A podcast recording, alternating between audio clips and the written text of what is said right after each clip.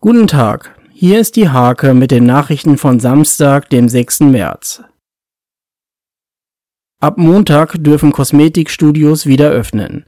Außerdem gibt es kostenlose Antigen-Schnelltests. Wie das zusammenhängt, lest ihr am Samstag in der Hake. Bettina Lorath und Katrin Wagner wollen unverpackt Verkaufswagen im Landkreis etablieren. Das Angebot soll spätestens im August/September unter dem Namen Purist starten. Die katholische St. Bernward-Gemeinde aus Nienburg darf, nachdem sie zunächst ein Verbot erhalten hatte, nun doch Senioren aus der Gemeinde mit dem Bulli zum Impfzentrum bringen. Im Landkreis Nienburg sind die Arbeitslosenzahlen im Februar nur leicht um 16 auf nun 3.822 Personen angestiegen. Das Niveau liege deutlich über den Zahlen vor der Corona-Pandemie.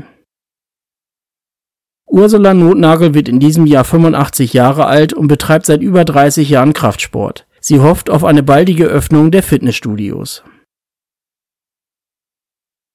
Diese und viele weitere Themen lest ihr in der Hake vom 6. März oder auf www.diehake.de.